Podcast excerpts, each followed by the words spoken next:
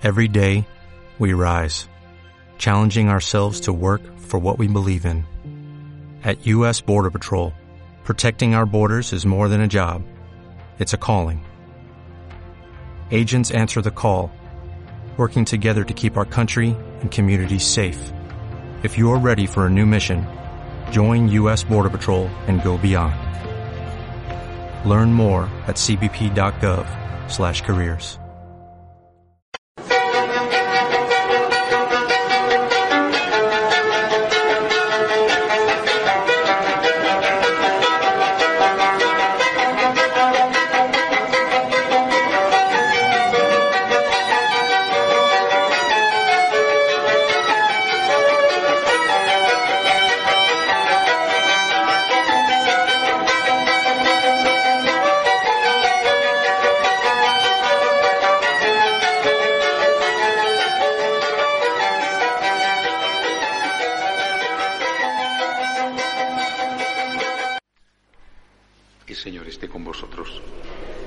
Lectura del Santo Evangelio según San Lucas.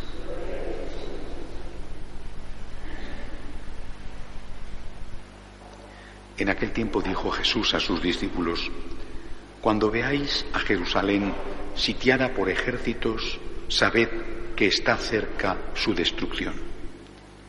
Entonces los que estén en Judea, que huyan a la sierra, los que estén en la ciudad, que se alejen, los que estén en el campo, que no entren en la ciudad, porque serán días de venganza en que se cumplirá todo lo que está escrito.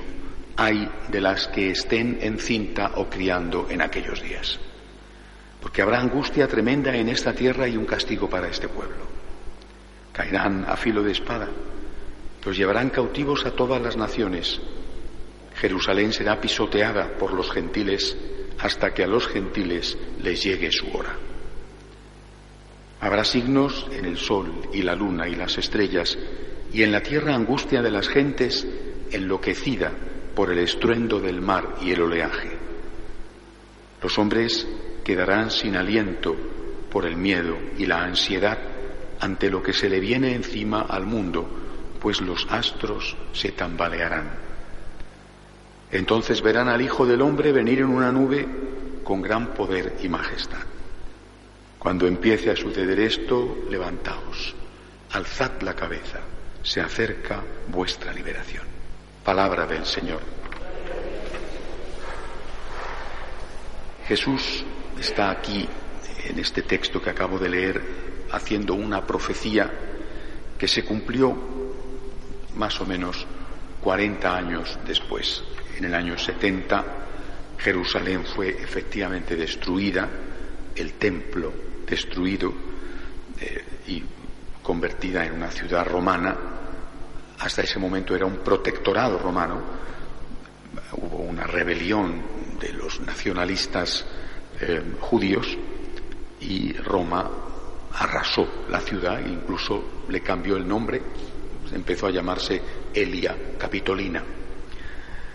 Jesús está haciendo, por lo tanto, aquí una profecía que se cumplió. Pero también habla del fin del mundo. Y muchas veces, muchas veces, no, sé si a vosotros os ha pasado, pero a mí me ha pasado, me preguntan, este tifón de Filipinas, el tsunami que afectó a Indonesia, un terremoto, las guerras, ¿son signos del fin del mundo? Muchas veces te preguntan estas cosas. ¿no? Y, yo no lo sé. Creo que el fin del mundo llegará, el Señor lo ha dicho, pero no sabemos cuándo llegará. Y de hecho el propio Jesús, lo leíamos el domingo, dice, cuando ocurran estas cosas, no tengáis pánico. Esto tiene que suceder primero, decía Jesús.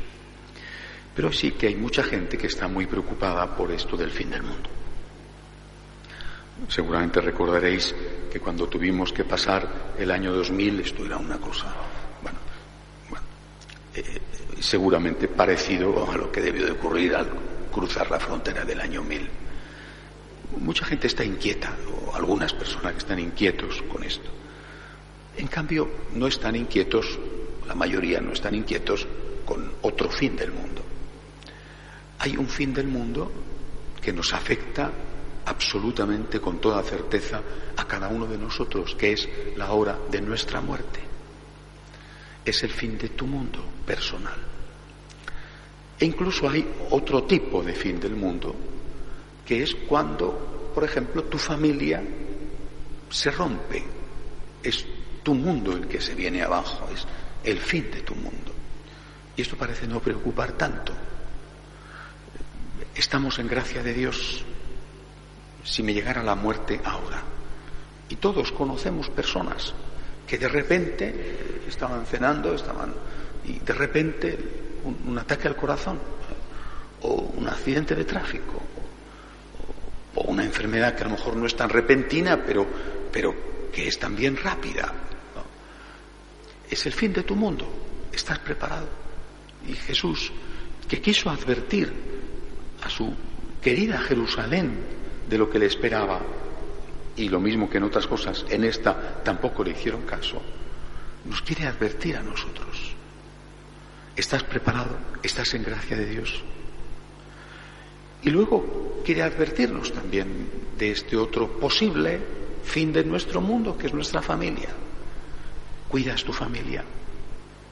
¿O das por hecho que tu cónyuge, o tus padres, tus hijos, o, quien sea, va a aguantar y aguantar y aguantar y aguantar?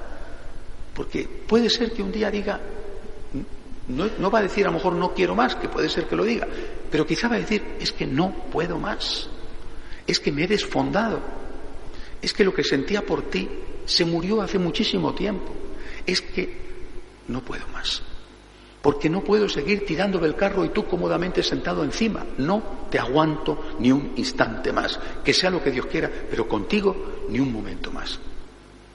Esto lo vemos todos los días, a todas horas. ¿Y luego qué? el llanto y la lamentación.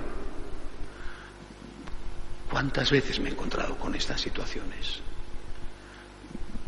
Recuerdo un señor que me decía que había estado, fue una expresión que nunca he olvidado, borracho de éxito y había destruido su familia. Había estado borracho de éxito, de la época dorada, ¿verdad? O maldita del éxito se hacía dinero fácilmente, ¿eh? había estado borracho de éxito, había destrozado su familia. ¿Y ahora qué? Por supuesto, llegó un momento en que la esposa dijo, no puedo más. Y otro había engañado a su mujer de todas maneras hasta que la mujer le dijo, no puedo más. Y luego cuando se ve con la familia rota, con los hijos en contra, porque los hijos se enteran de lo que ha hecho el padre, ¿eh? entonces se dan cuenta de lo duro que es la soledad, de, qué haces viviendo solo en un piso de alquiler. Eh, y entonces dices, ay, mi familia. ¿Y tu familia? Puede ser que te diga, vale, te doy una oportunidad. Pero puede ser que te diga, es que no puedo más. Es que has roto todo lo que había, es que me has estado triturando durante años, humillando, machacando, no puedo más. Y así podría contaros tantos casos, por tantos motivos. Y por eso yo creo que Jesús, porque nos ama, nos advierte. No te preocupes tanto del fin del mundo. Vendrá como Dios quiera, dice el Señor, como ladrón en la noche. Como Dios quiere cuando Dios quiera. Preocúpate de tu mundo. De tu mundo, que es tu alma, tu alma, tu familia, por supuesto, también tu sociedad. Pero preocúpate de tu mundo. Estás en gracia de Dios. Te confiesas. Pides perdón inmediatamente aunque no sean pecados mortales, le pides perdón al Señor en tu corazón inmediatamente cuando has hecho algo mal, cuando has ofendido a alguien. ¿Estás cuidando a las personas que te rodean? O quizá las personas que te rodean están contando los minutos que les quedan para estar contigo. Haces que la gente que vive contigo esté a gusto. No digo feliz, que eso es solo Dios, pero sí a gusto. Repito, por el contrario, la gente que vive contigo dice, Dios mío, ¿en qué hora le conocí? Eh, ¿Qué equivocación tan grande? O lo que sea. El Señor nos advierte, porque nos ama. Cuidemos nuestro mundo, nuestra alma en nuestra familia. Que así sea. De pie, por.